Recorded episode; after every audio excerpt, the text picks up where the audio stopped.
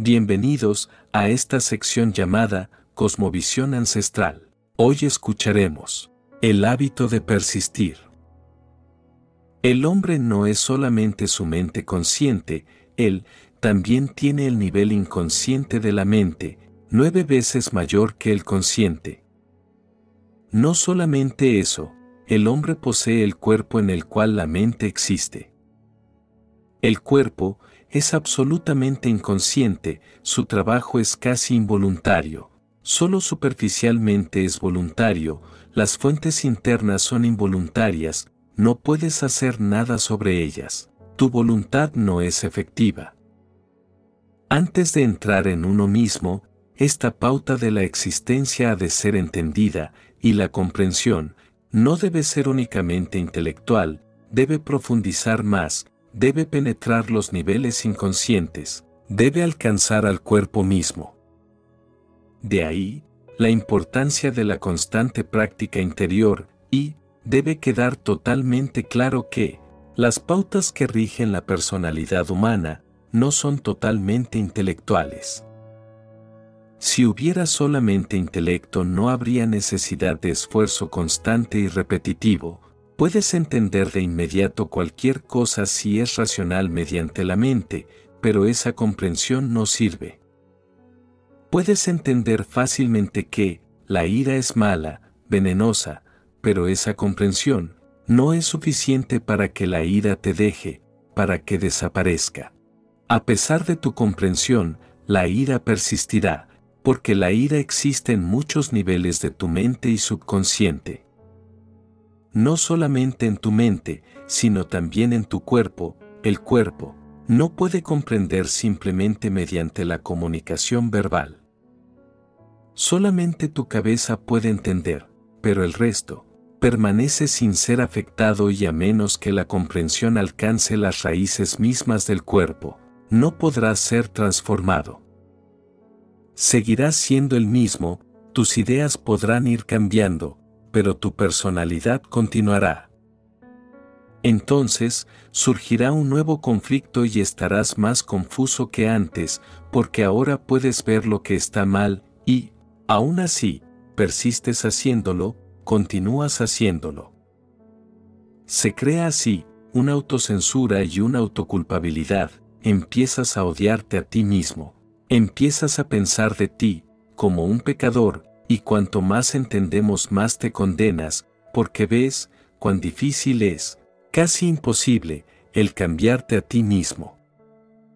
El yoga no cree en la comprensión intelectual, cree en la comprensión corporal, en una comprensión total, en la que tu totalidad se haya implicado no solamente cambias mentalmente, sino que también cambias las fuentes profundas de tu ser.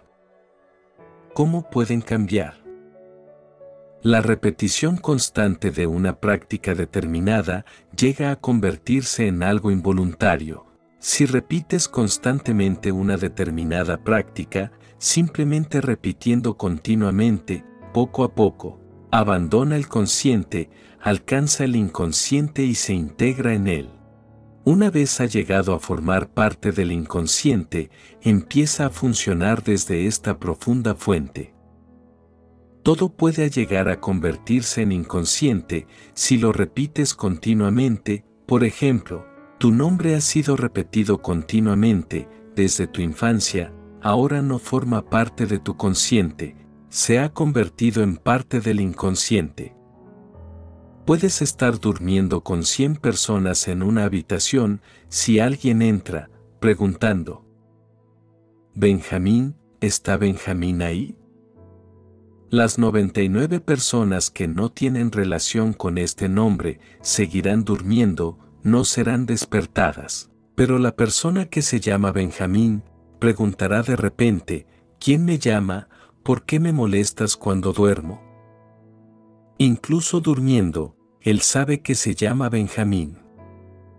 ¿Cómo ha podido ese nombre calar tan hondo? Simplemente por la constante repetición, todo el mundo repite su nombre, todo el mundo le llama así. Él, a sí mismo, se conoce con ese nombre, lo usa continuamente, ahora ha dejado de ser consciente, ha alcanzado el inconsciente. La lengua, tu lengua materna, llega a formar parte del inconsciente, cualquier otra que aprendas posteriormente, nunca llegará a ser tan inconsciente, seguirá en lo consciente. Por eso, tu lengua inconsciente seguirá afectando tu lengua consciente. Si un argentino habla inglés es diferente, si un francés habla inglés es diferente, si un musulmán habla inglés es diferente.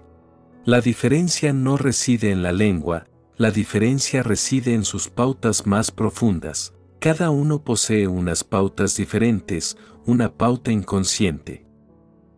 Eso le afecta, de modo que, cualquier cosa que aprendas posteriormente se verá afectada por tu lengua materna. Y si caes en la inconsciencia, entonces, solamente tu lengua materna podrá penetrar en ella. Recuerdo en mi primer viaje a California, en Estados Unidos, había un hombre de Argentina que estuvo en este país durante 50 años o incluso más. Durante casi 50 años, estuvo empleando el inglés, se había olvidado por completo de su lengua materna, el español. No podía leerlo, no podía ni hablar, el lenguaje había sido completamente olvidado en lo consciente, porque no era utilizado. Entonces, un día, tuvo un grave accidente y estando internado, a veces caía en la inconsciencia. Siempre que quedaba inconsciente, una clase totalmente distinta de personalidad aparecía, empezaba a comportarse de diferente forma. En su inconsciencia, empezó a hablar en español, no en inglés.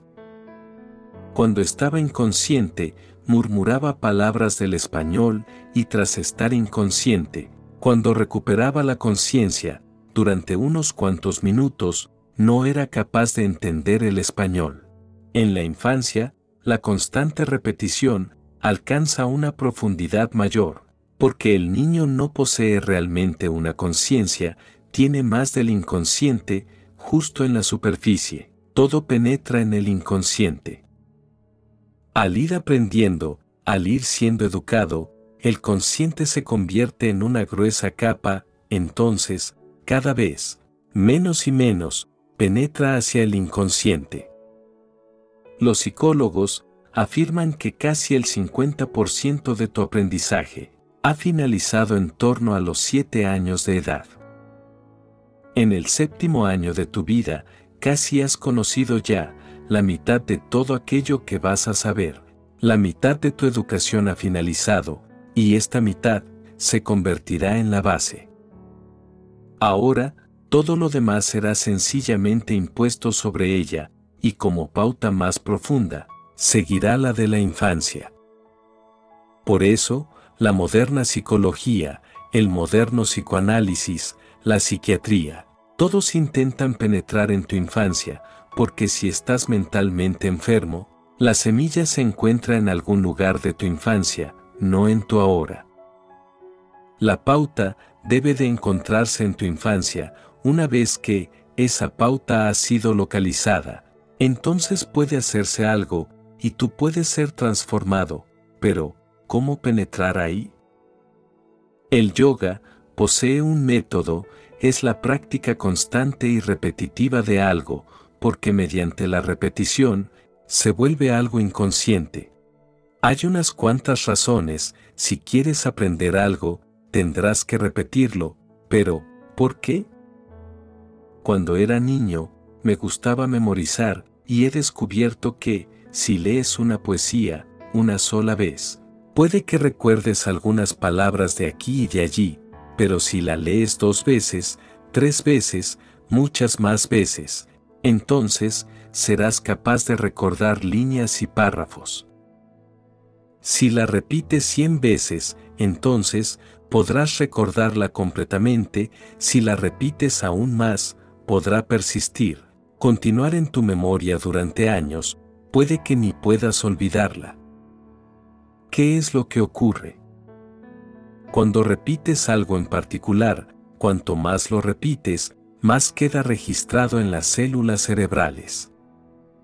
Una repetición constante es un constante martilleo, entonces queda grabado. Se convierte en parte de tus células cerebrales y cuanto más se convierte en parte de tus células cerebrales, menos conciencia se necesita, tu conciencia puede irse ahora, no es necesaria. De modo que, para todo aquello que has aprendido profundamente, no necesitas ser consciente. Cuando tuve la posibilidad de aprender a conducir, a conducir un vehículo, al principio, fue un esfuerzo consciente, por eso, es tan difícil, porque hay que estar alerta continuamente y hay muchas cosas de las que ser consciente. De la carretera, del tráfico, del motor, de las ruedas, del acelerador, de los frenos, de tantas cosas, de las reglas y normas de conducción. Has de estar constantemente atento a todo, por eso, estás muy implicado en ello, se vuelve arduo, se convierte en un gran esfuerzo. Poco a poco, serás capaz de olvidarte de todo, conducirás, el conducir se volverá algo inconsciente, no necesitarás tener tu mente en ello, podrás pensar lo que te plazca, podrás estar en donde quieras, y el vehículo se desplazará inconscientemente. Ahora, tu cuerpo lo habrá aprendido, ahora todo tu mecanismo sabe cómo, se ha convertido en algo inconsciente. Siempre que algo se convierte en algo tan profundo, que no necesita ser consciente de ello, cae en el inconsciente, y una vez que, eso ha caído en el inconsciente, empieza a cambiar tu ser, tu vida, tu carácter. Pero ahora, el cambio será sin esfuerzo, no necesitarás preocuparte de ello, simplemente, irás en la dirección en la que el inconsciente te está conduciendo. El yoga ha trabajado mucho con la constante repetición, esta constante repetición, Simplemente es para poner tu inconsciente en funcionamiento y cuando el inconsciente empieza a funcionar, te sientes cómodo. No se requiere esfuerzo alguno, las cosas se vuelven naturales. En las antiguas escrituras se dice que un sabio no es uno que tiene un buen carácter, porque incluso eso revela que el anti existe todavía, que el opuesto existe. Un sabio es aquel que no puede hacer el mal, que no puede pensar en él, la bondad se ha vuelto inconsciente, se ha convertido en algo, así como el respirar. Cualquier cosa que haga, será buena, ha arraigado tan profundamente en su ser, que no se necesita de esfuerzo alguno, se ha convertido en su vida. Por eso, no puedes decir que un sabio es un buen hombre, no sabe ni que es bueno ni que es malo. Ahora no hay conflicto, lo bueno ha penetrado tan profundamente que no hay necesidad de ser consciente de ello. Si eres consciente de tu bondad, la maldad existe aún a su lado y hay una lucha constante, cada vez que has de entrar en acción, has de elegir. He de elegir de hacer el bien, no he de elegir de hacer el mal y esta elección se convertirá en una profunda agitación, en una lucha, en una constante violencia interior, en una guerra interna. Pero, si el conflicto permanece, no puedes estar en paz, en casa. Ahora, me gustaría compartirte este antiguo y sagrado sutra. La cesación de la mente es yoga, pero, ¿cómo pueden la mente y sus alteraciones cesar? Su cesación se alcanza con la constante práctica interior y el desapego. Debemos aclarar dos cosas, como la mente puede cesar junto a todas sus alteraciones. Una, la persistente práctica interior y dos, el desapego. El desapego creará la situación y la práctica persistente es la técnica para ser utilizada en dicha ocasión trata de comprender ambas. Hagas lo que hagas, lo haces porque quieres complacer ciertos deseos, y esos deseos pueden ser satisfechos. únicamente haciendo determinadas cosas. A menos que esos deseos sean abandonados, no podrás abandonar tus actividades. Tienes un cierto interés en esas actividades, en esas acciones. Este es uno de los dilemas de la personalidad y la mente humana, puedes querer detener determinadas acciones, ¿por qué te conducen al sufrimiento?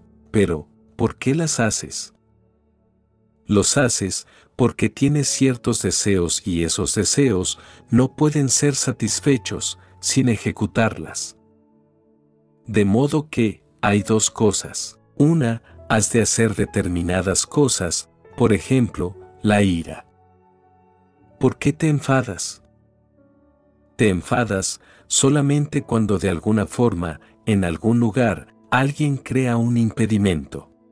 Vas a lograr algo y alguien crea un impedimento, lo que deseabas es obstruido, te enfadas. Puedes enfadarte incluso con los objetos. Si estás en movimiento y tratas de alcanzar algo inmediatamente y tu mascota se interpone en tu camino, te enfadas con la mascota. Tratas de ingresar a tu vehículo y la llave no actúa, te enfadas con el vehículo, es absurdo, porque enfadarse con las cosas es una tontería. Cualquier cosa que cree desaceleración, cualquier clase de impedimento, genera ira. Tienes el deseo de llegar, de hacer, de alcanzar algo, todo aquello que se interpone entre tú y tu deseo, parece ser tu enemigo, quieres destruirlo. Esto es, lo que la ira significa, quieres destruir los impedimentos, pero la ira lleva al sufrimiento. La ira se convierte en una enfermedad, así que, no quieres enfadarte, pero, ¿cómo vas a deshacerte de la ira? Si tienes deseos, metas. Si tienes deseos y metas, entonces, seguro que la ira estará allí, porque la vida es complicada. No estás solo en esta tierra, millones de personas se empeñan en favor de sus deseos. Se entrecruzan unos con otros, interfieren en los caminos de los demás. Si tienes deseos, entonces la ira estará ahí, la frustración estará ahí, la violencia estará ahí. Tu mente querrá acabar con todo aquello que se interponga en su camino. Esta actitud de querer destruir los impedimentos es la ira, pero la ira crea sufrimiento, por eso, no deseas estar enfadado. Pero, el simple deseo de no querer enfadarte no te servirá de mucha ayuda, porque la ira es parte de una pauta mayor, de una mente que desea, de una mente que tiene metas, de una mente que desea llegar a algún sitio. No puedes deshacerte de la ira, por esto, lo primero es no desear, entonces, has acabado con la mitad de posibilidades de que surja la ira, la base ha sido abandonada. Pero entonces, no es obligado que la ira desaparezca, porque te has estado enfadando durante muchos años. Se ha convertido en un hábito profundamente arraigado. Puedes abandonar los deseos, pero la ira persistirá, no será tan poderosa, pero persistirá, porque ahora es un hábito, se ha convertido en un hábito inconsciente. Durante muchas, muchas vidas, has estado cargando con ella, se ha convertido en tu herencia, está en tus células, el cuerpo la ha absorbido, ahora es química y fisiológica. Con abandonar simplemente tus deseos, tu cuerpo no cambiará su pauta, esa pauta es muy antigua, también tendrás que cambiar esa pauta. Para ese cambio, es necesario la práctica repetitiva. Simplemente, para cambiar el mecanismo interno, se necesitará la práctica repetitiva, un recondicionamiento de las pautas cuerpo-mente. Pero eso solamente es posible si has dejado de desear, considéralo desde otro punto de vista.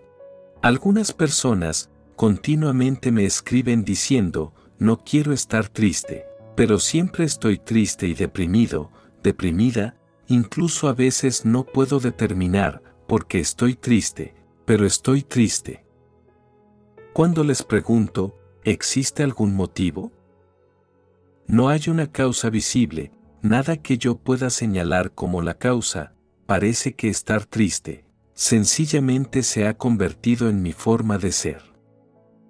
No recuerdo que, haya sido nunca feliz y no quiero estar triste, es una pesada carga, soy la persona más infeliz. ¿Cómo puedo deshacerme de ella? Así que ahora les preguntaba, ¿tienes algún interés en tu tristeza? La mayoría contesta, ¿por qué debería tener algún interés? Pero en gran parte lo tenían, aunque ellos no eran conscientes de que tenían algún interés en ello. De modo que ellos deseaban dejar de estar tristes, pero no eran conscientes de por qué la tristeza estaba ahí. La habían estado manteniendo, por algunas otras razones, con las que no podían conectar. En muchos casos, necesitaban amor, pero no podían ser amorosos. Si necesitas amor, has de ser amoroso, si pides amor, has de dar amor, y has de dar más amor del que pides. Pero, ellos no sabían dar amor, el dar era imposible, no querían dar nada. Solamente, con la palabra dar y de inmediato, se encerraban en sí mismos solamente eran capaces de tomar, no eran capaces de dar, estaban cerrados con respecto al dar. Pero sin amor, no puedes florecer, sin amor, no puedes alcanzar la alegría, no puedes ser feliz. Y ellos, no podían amar, porque el amor se asemeja a dar algo, es un dar, una donación de todo corazón, de todo lo que tienes, también de tu ser. Ellos no podían dar amor, ellos no podían recibir amor. ¿Qué hacer entonces? El amor es una necesidad fundamental, como la comida, sin comida, tu cuerpo morirá y sin amor, tu alma se encoge, es un deber. Entonces, ellos crean un sustituto y ese sustituto es la simpatía, no podían obtener amor, porque no eran capaces de dar amor, pero podían simplemente obtener simpatía. La simpatía es un pobre sustituto del amor, por eso, estaban tristes, cuando estaban tristes, la gente les daba simpatía. Cualquiera que se les acercara, sentía simpatía hacia estos seres, porque siempre estaban llorando y quejándose. Sus estados de ánimo eran siempre el de un ser muy desgraciado, pero ellos disfrutaban. Siempre que se les demostraba simpatía, ellos se regocijaban. El gran problema es que, sin notarlo, se van volviendo más miserables, porque cuanto más desgraciados eran, más simpatía podían obtener. De modo que, les dije, tienen un cierto interés en su tristeza, no pueden abandonar esa pauta, la pura tristeza por completo, está enraizada en algún lugar, no pidan simpatía. Pero, solamente puedes dejar de pedir simpatía cuando empiezas a dar amor porque es un sustituto. Y una vez empiezas a dar amor, el amor empezará a surgir en ti, entonces serás feliz, entonces se habrá creado una pauta diferente. La mayoría de los seres tienen muchos intereses creados en su sufrimiento, también en su angustia, también en su enfermedad, y luego, siguen diciendo, no queremos, no queremos enfadarnos, no queremos ser esto y eso otro. Pero, a menos que llegues a darte cuenta de cómo estas cosas te suceden, a menos que veas cómo funcionas, nada podrá cambiarse. La pauta más profunda de la mente es el deseo, tú eres lo que eres, debido a que tienes ciertos deseos, un conjunto de deseos. Los sabios dicen, lo primero es el desapego, abandona todos los deseos y no te apegues. Por ejemplo, alguien dice, no quiero acumular más deudas de juego, pero sigue jugando, quiero dejarlo, pero sigue jugando, ese anhelo es superficial. Hay una pauta interior, por la cual, él sigue jugando más e incluso, mientras deja de hacerlo durante unos días. Entonces volverá a jugar con más entusiasmo y acumulará muchas más deudas que las que habrá perdido en esos pocos días de abstenerse. Esto ha sucedido así continuamente, durante años, no es cuestión de jugar menos. Pero, ¿por qué juega tanto? El cuerpo no lo necesita, en algún lugar de la mente, el juego se ha convertido en un sustituto de algo, puede que le asuste la muerte. La gente que tiene miedo a la muerte, juega más, bebe más y sobre todo, come más, porque el comer parece ser la base de la vida, cuanto más comes más vivo estás. Esa es la aritmética de su mente, porque si no comes te mueres. De modo que, no comer, equivale a morirse y comer más, equivale a vivir más, por eso, si temes a la muerte, comerás más o si nadie te ama, comerás más, y es muy fácil caer en cualquier exceso.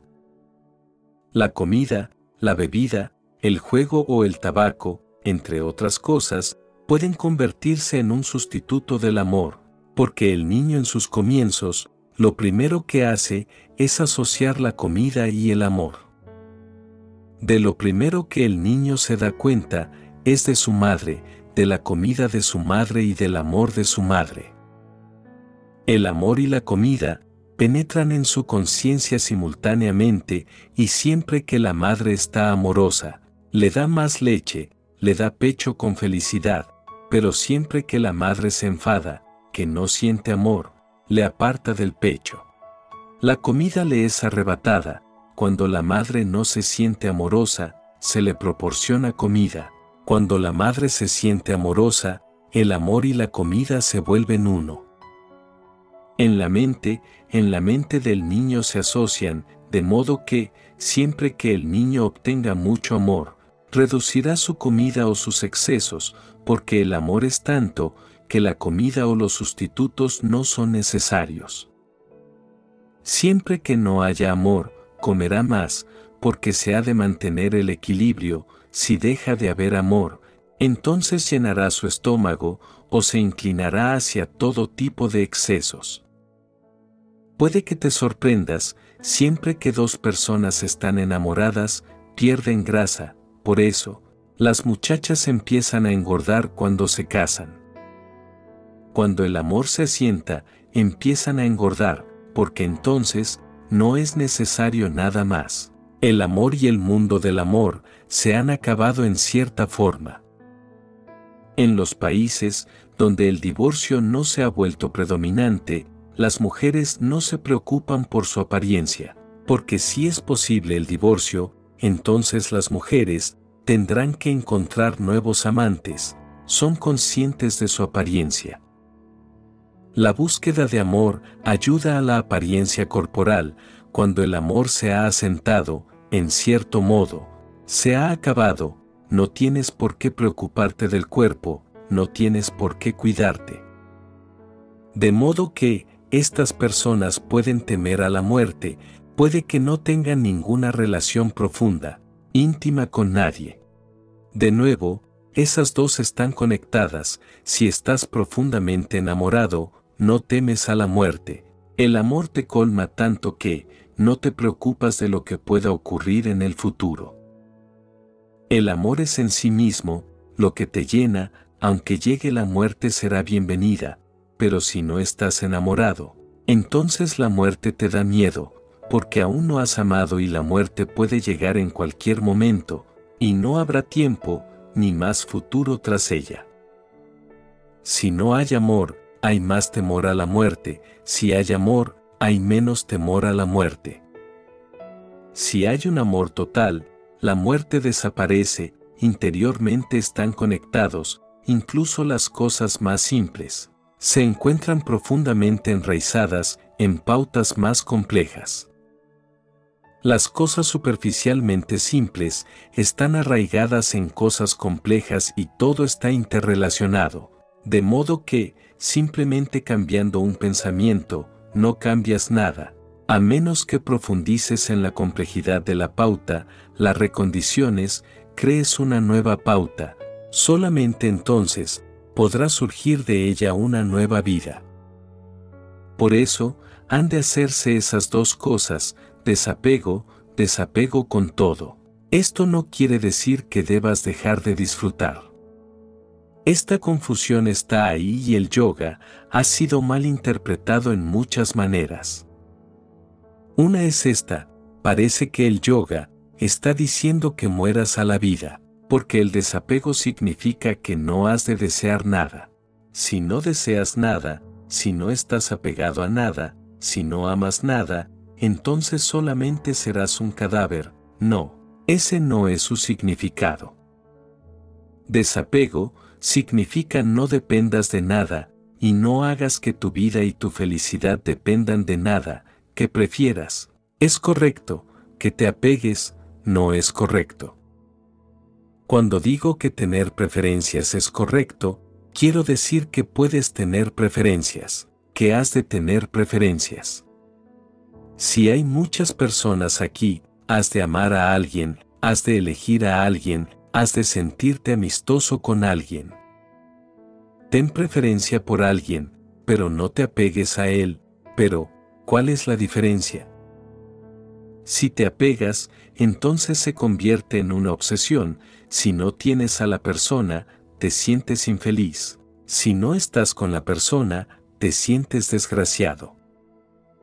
El apego es una enfermedad de tal calibre que, si no tienes a la persona contigo, te sientes desgraciado y si la persona está ahí, te sientes indiferente. Entonces está bien, entonces la tienes asegurada. Si la persona está allí, va bien, nada más que eso, si la persona no está ahí, entonces sufres. Esto es el apego. Tener preferencias es exactamente lo inverso, si la persona no está ahí, tú estás bien, si la persona está ahí, te sientes feliz, agradecido, si la persona está contigo, no la tomas como algo seguro, eres feliz, disfrutas, lo celebras. Pero si la persona no está contigo, tú estás bien, no exiges, no te obsesionas. Cuando despertamos a la verdad, podemos estar solos y ser felices, hubiéramos preferido que esa persona estuviera con nosotros, pero no es una obsesión. Recuerda, el tener preferencias es correcto, el apego es una enfermedad. El hombre que vive teniendo preferencias vive inmerso en una profunda alegría. A ese hombre no puedes hacerle desgraciado, solamente puedes hacerle feliz, más feliz pero no puedes hacerlo desgraciado, y una persona que vive apegada, no puedes hacerla feliz, solamente, la puedes hacer más desgraciada. Y todos sabemos esto, lo sabemos muy bien. Si un amigo está contigo, no te alegra demasiado, pero si tu amigo no está contigo, lo echas de menos. Si posees riquezas, no eres feliz, si eres pobre, serás un desgraciado, si estás sano, nunca te sientes agradecido.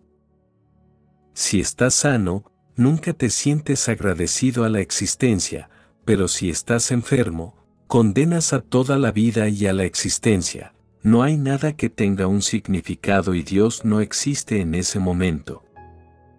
Incluso, un simple dolor de cabeza es suficiente para acabar con todos los dioses pero cuando estás feliz y sano, nunca sientes que has de inclinarte un momento en tu hogar para dar gracias. Me siento feliz y estoy sano, y no me lo merezco, esos son solo regalos tuyos. Hace muchos años, escuché una historia muy interesante que, me gustaría compartirte. Un hombre, estaba en New York, Estados Unidos limpiando los vidrios de uno de los primeros rascacielos de esa ciudad. Entonces su arnés se soltó y estaba a punto de caer a un destino fatal. No era un hombre religioso, pero repentinamente, a las puertas de la muerte, empezó a gritar, Dios por favor sálvame, ayúdame. Desde hoy en adelante rezaré y cumpliré con todo aquello que marcan las escrituras. Mientras estaba diciendo Dios ayúdame, pudo agarrarse de una tubería de desagüe, que yacía a un lado del edificio. Cuando la tenía agarrada y estaba llegando a una posición segura, se sintió relajado y dijo, ahora está bien, no te preocupes. Entonces, le dijo de nuevo a Dios, no has de preocuparte, ahora estoy a salvo. De repente, la tubería se rompió y cayó de nuevo, de modo que dijo, no eres capaz de entender una pequeña broma.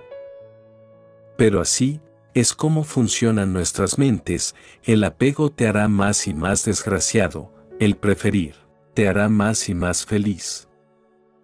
Los sabios, están contra el apego, no contra el tener preferencias. Todo el mundo ha de tener preferencias. Puede gustarte una comida y no gustarte otra, pero esto es solamente una preferencia.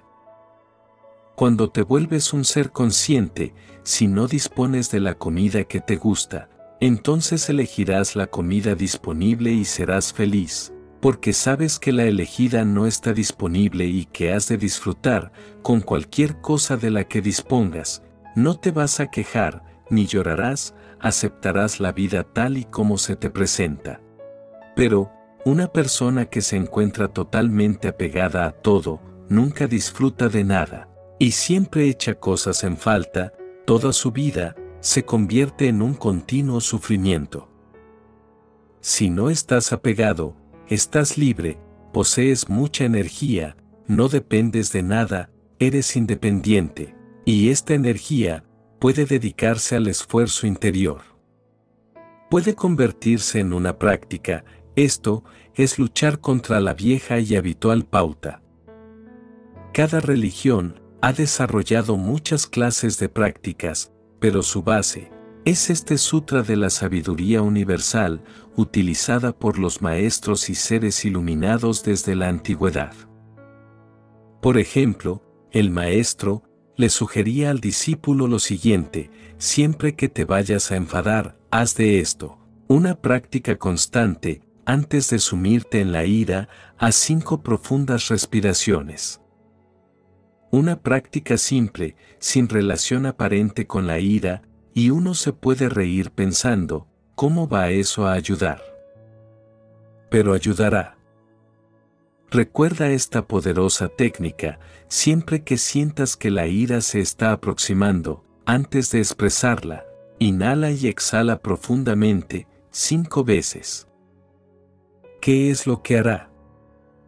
Hará muchas cosas, la ira solo puede existir si eres inconsciente, y este es un esfuerzo consciente. Justo antes de enfadarte, respira, inspira y expira de forma consciente, cinco veces. Esto pondrá tu mente en alerta, y al estar alerta, la ira no puede penetrar. No solamente hará que tu mente esté alerta, sino que hará que tu cuerpo también esté alerta, porque al haber más oxígeno en el cuerpo, el cuerpo está más alerta. En este momento de alerta, de repente, percibirás que la ira habrá desaparecido, en segundo lugar, tu mente, solo puede estar enfocada hacia un solo punto. La mente no puede pensar dos cosas simultáneamente, para la mente es imposible, puede pasar de una a otra, muy rápidamente, pero en la mente, no puede haber dos focos de forma simultánea, solo uno cada vez. La mente tiene una ventana muy estrecha, solo una cosa cada vez, de ahí que, si la ira está presente, está presente. Si inhalas y exhalas cinco veces, la mente de repente se focalizará en la respiración. Ahora, se estará moviendo en una dirección diferente e incluso, aunque vuelvas a ir hacia la ira, no serás de nuevo el mismo, porque el instante habrá pasado. Mi abuelo, ya desde muy pequeño, me inculcaba que siempre que me enojara, esperara 24 horas y luego hiciera lo que quisiera. Incluso, si quería maltratar a alguien, antes debía esperar 24 horas. 24 horas es demasiado, le decía yo, pero con el tiempo, he comprendido que 24 segundos bastarían, la simple espera te cambiará, la energía que estaba fluyendo hacia la ira, habrá tomado una nueva dirección. Es la misma energía, puede convertirse en ira, puede convertirse en compasión, simplemente dale la oportunidad.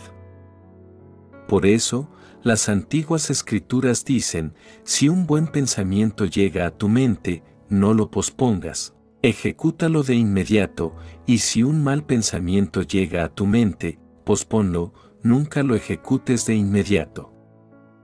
Pero, creemos que somos muy astutos e inteligentes, siempre que nos viene un buen pensamiento, lo posponemos. La mente está continuamente cambiando, nunca es estática, es un flujo. Si se presenta algo malo, espera un poco, no puedes mantener fija la mente, la mente es un flujo, simplemente espera.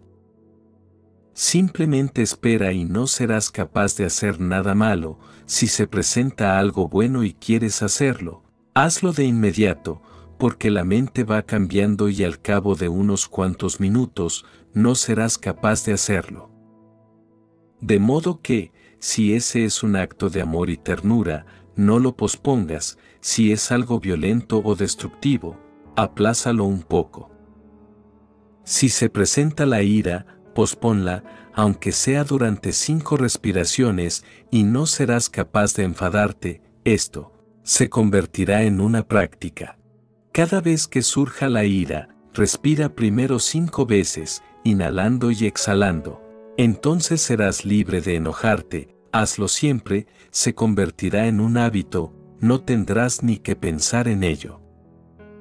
En el instante en el que surge la ira, de inmediato, tu maquinaria empieza a respirar rápida y profundamente. Al cabo de unos años, será prácticamente imposible para ti enfadarte, no serás capaz de enfadarte. Cualquier práctica, cualquier esfuerzo consciente puede cambiar tus antiguas pautas.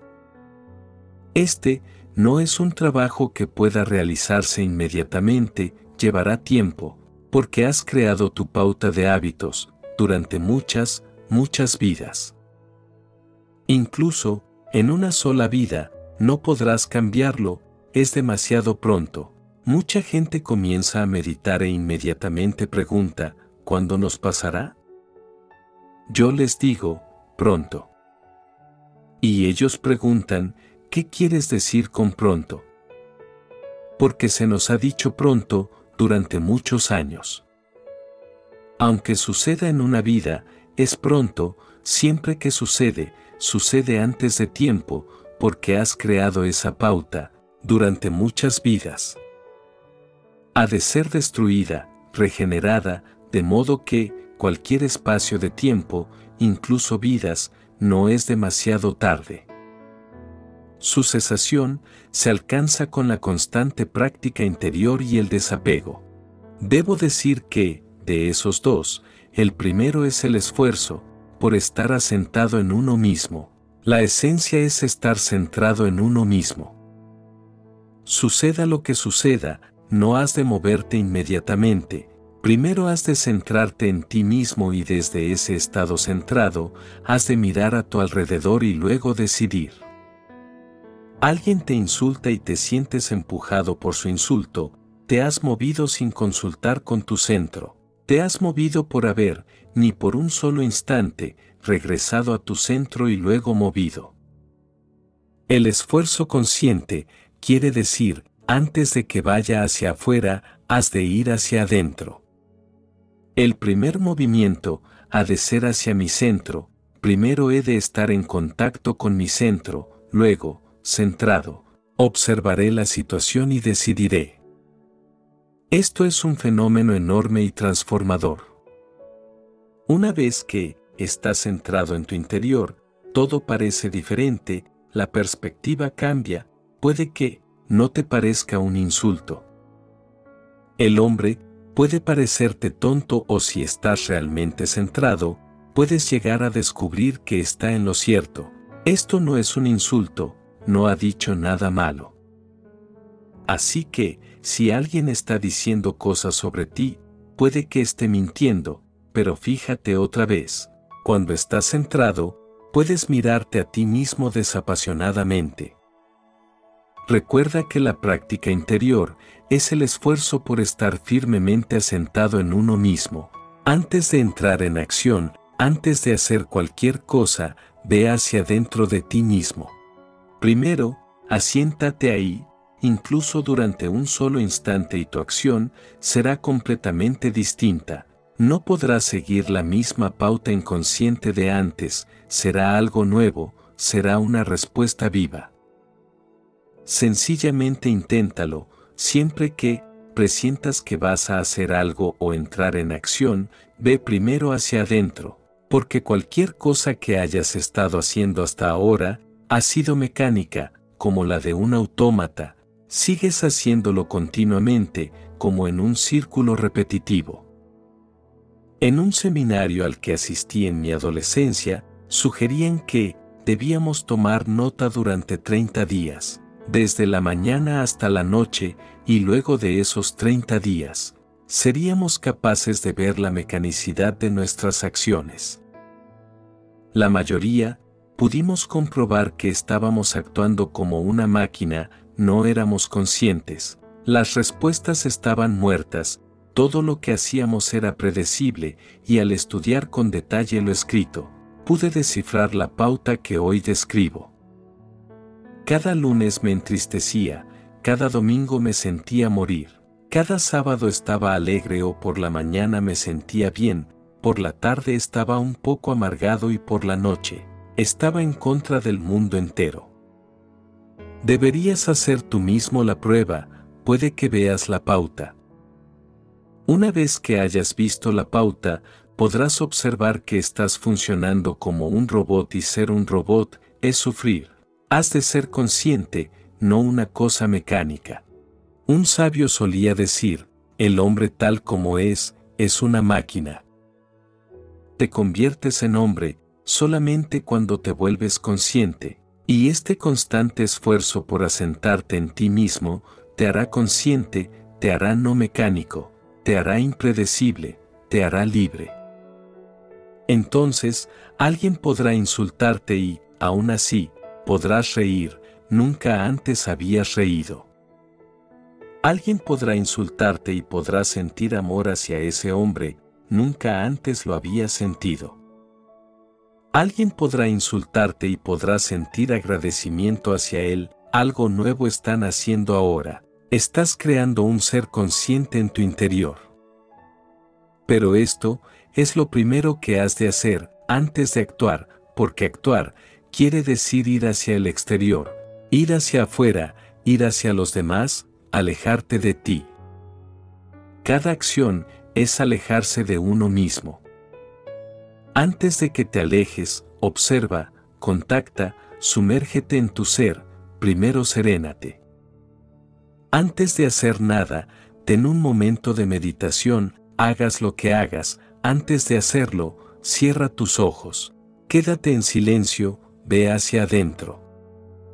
Desapasionate, desapégate, de modo que puedas convertirte en un observador sin prejuicios, como si no estuvieras implicado, como si fueras un testigo y luego actúa. Un día, la esposa de un buen amigo le dijo, por la noche mientras dormías, me humillabas, decías cosas contra mí, ¿por qué? En ese momento, él no supo qué decir, aunque al pasar unos días, me confesó que no estaba dormido. Son las cosas que le quisiera decir, las cosas que no puede decir durante el día, él no tiene el valor para decirlas. En tus sueños, mediante tu vigilia, estás continuamente haciendo cosas, y esas cosas, no son hechas conscientemente, como si fueras obligado a hacerlas. Incluso en tus sueños, no eres libre, este constante comportamiento mecánico es la esclavitud. ¿Cómo asentarse entonces en uno mismo? Mediante esta antigua y sagrada técnica, los sufíes la emplean constantemente, todo lo que dicen, hacen. En la situación que sea, lo hacen de forma consciente. Antes de que un discípulo sufí se levante, entonará el nombre de Dios. Primero, pronunciará el nombre de Dios, se sentará, pronunciará el nombre de Dios antes de cada acción, incluso, el sentarse es una acción, dirá el nombre de Dios. Al sentarse lo dirá, al levantarse lo dirá, si no es posible decirlo en alto, lo dirá en su interior. Cada acción se ejecuta a través del recuerdo de sí. Poco a poco, este recuerdo de sí se convertirá en una barrera entre él y la acción, en una división, una brecha, y cuanto más crezca esta brecha, más podrá mirar sus propias acciones, como si él no fuera su ejecutor. Con la continua repetición del nombre de Dios, él empieza a ver que solamente Dios es el ejecutor. Yo no soy el que actúa, solamente soy un vehículo o un instrumento y cuando esta brecha crece, todo mal desaparece. No puedes hacer nada malo, solamente puedes hacer el mal. Si no existe una separación entre el actor y la acción, entonces el bien fluye de forma automática. Cuanto mayor es la separación entre el actor y la acción, mayor es el bien. La vida se convierte en algo sagrado, tu cuerpo se convierte en un templo. Cualquier cosa que te haga estar alerta, que te haga asentar en tu interior, es el camino correcto. La constante práctica interior es el esfuerzo por estar firmemente asentado en uno mismo y llega a establecerse firmemente, si es continuada, durante largo tiempo, sin interrupción y con reverente devoción. Me gustaría aclarar dos cosas, la constante práctica durante largo tiempo. Te puedes preguntar, ¿durante cuánto tiempo? Depende, depende de ti, de cada persona. La duración dependerá de la intensidad, si la intensidad es total, entonces podrá suceder muy pronto, incluso inmediatamente. Si la intensidad no es tan profunda, entonces llevará más tiempo, depende de tu intensidad y de tu velocidad. Lo primero, es una práctica continuada durante largo tiempo, sin interrupción. Has de recordar esto, si la interrumpes, si la practicas durante unos días y luego la dejas durante algunos días, todo el esfuerzo es desperdiciado y cuando empiezas otra vez, es de nuevo un comienzo. Si estás meditando y entonces dices, durante unos pocos días no hay problema, te sientes perezoso, te sientes somnoliento por la mañana y dices, puedo posponerlo, lo puedo hacer mañana, aunque solo lo haya dejado un único día, habrás deshecho el trabajo de muchos días. Porque hoy no meditarás, pero harás muchas otras cosas, esas otras cosas pertenecen a tu antigua pauta, de modo que se crea una nueva capa. Tu ayer y tu mañana son desconectados, el hoy se ha convertido en una capa, un estrato diferente. Se ha perdido la continuidad y cuando mañana empieces de nuevo, será un nuevo comienzo. Vemos a muchos empezar, dejar y empezarlo de nuevo, el trabajo que podría hacerse en meses, les lleva años. De modo que, has de recordar esto, sin interrupción, sea cual sea la práctica que elijas, elige para toda tu vida y síguela simplemente forjando, no hagas caso a la mente. La mente tratará de persuadir y la mente es una gran seductora. Te puede proporcionar toda clase de justificaciones, como, por ejemplo, hoy no has de hacerlo, porque te sientes enfermo, tienes dolor de cabeza, no pudiste dormir por la noche o estás tan cansado que has de descansar todo el día, pero esos son trucos de la mente, la mente quiere seguir con la vieja pauta. Pero, ¿Por qué la mente quiere seguir la vieja pauta? Porque hay una menor resistencia, es más fácil y todo el mundo quiere seguir el camino más fácil, la ruta más fácil. Es fácil para la mente seguir simplemente lo antiguo, lo nuevo es difícil, por eso, la mente se resiste a todo aquello que es nuevo. Si estás en una práctica como esta, no escuches a la mente, continúa haciéndola, poco a poco. Esta nueva práctica irá profundizando en la mente y la mente dejará de resistirse, porque entonces, se convertirá en lo fácil, entonces será para la mente un fácil fluir. A menos que se convierta en un fluir fácil, no lo interrumpas, puedes echar a perder un prolongado esfuerzo, con solo un poco de pereza, de modo que no has de interrumpirla. Luego, en segundo lugar, con reverente devoción. Puedes practicar de forma mecánica, sin amor, sin devoción, sin sentir por ella un sentimiento de reverencia. Entonces te llevará mucho tiempo, porque mediante el amor, las cosas penetran más fácilmente en ti. Mediante la devoción, estás abierto, más abierto, las semillas penetran más profundo.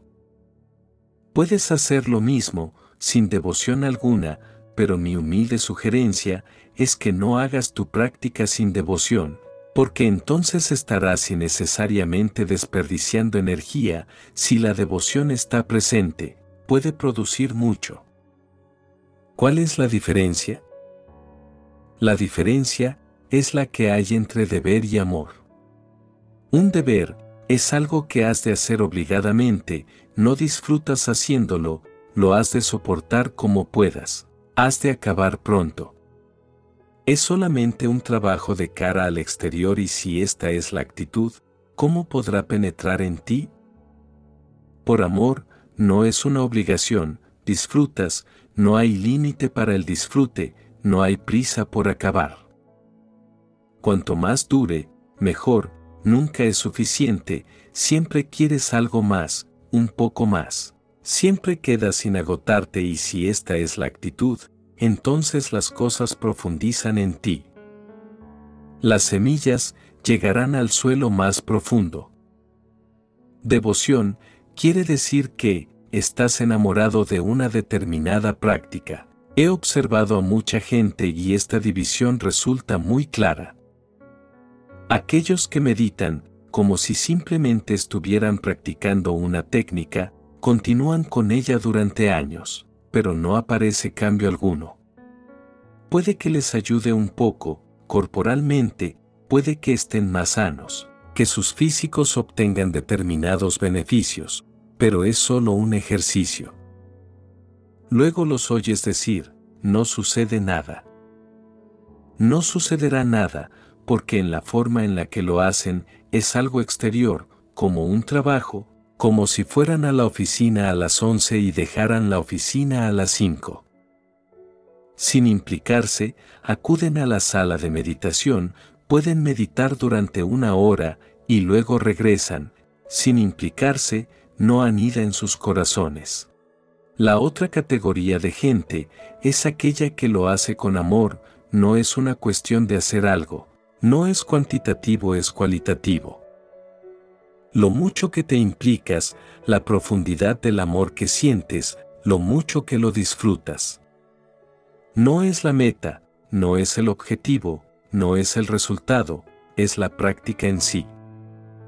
Los sufíes dicen que la repetición del nombre de Dios, la repetición del nombre sagrado, es en sí misma la felicidad continúan repitiendo y disfrutan, esto se convierte en toda su vida, simplemente la repetición del nombre, recordar el nombre, es suficiente. Comes, te das un baño, te vas a dormir y continuamente, tu corazón está lleno con el recuerdo. Sigues repitiendo gracias Dios, o lo que sientas, pero no como una palabra, sino como devoción, como amor. Todo tu ser, se siente lleno, vibra con él, se convierte en tu más profundo aliento, no puedes vivir sin él. Y poco a poco, va creando una armonía interna, una música, todo tu ser empieza a armonizarse. Surge un éxtasis, una sensación vibrante, una dulzura te rodea, y poco a poco, esa dulzura se convierte en tu naturaleza, entonces todo lo que digas se convierte en el nombre de Dios. Todo lo que digas se convierte en el recuerdo de lo divino. Cualquier práctica sin interrupción y con reverente devoción es el camino a la liberación. Para la mente occidental es muy difícil, pueden entenderlo de la práctica, no pueden entenderlo de reverente devoción, han olvidado completamente el lenguaje y sin ese lenguaje, la práctica está sencillamente muerta. Los buscadores occidentales dicen, todo lo que haya que hacer, lo haremos y siguen exactamente lo que se les dice, pero trabajan en ello, como si estuvieran trabajando en cualquier otra técnica, con cualquier método. No están enamorados de ella, no se han vuelto locos, no se han perdido en ella, continúan la manipulación. Ellos son los amos y continúan manipulando la técnica como si estuvieran manejando un aparato mecánico. De la misma forma, con que aprietas el botón y la luz se enciende, no hay necesidad de que exista una reverente devoción hacia el botón o la luz, y en la vida, todo lo hacemos de esta manera, pero la verdadera práctica no puede hacerse así. Has de tener una relación tan profunda con tu práctica que tú te conviertas en lo secundario y la práctica se convierta en lo principal, tú te conviertas en la sombra y la práctica en el alma, como si no estuvieras haciendo la práctica, pero la práctica continúa por sí sola y tú formas parte de ella, vibras con ella, entonces puede que no sea necesaria demora alguna. Con devoción, los resultados vienen de inmediato, en un solo momento de devoción, puedes deshacer muchas vidas pasadas.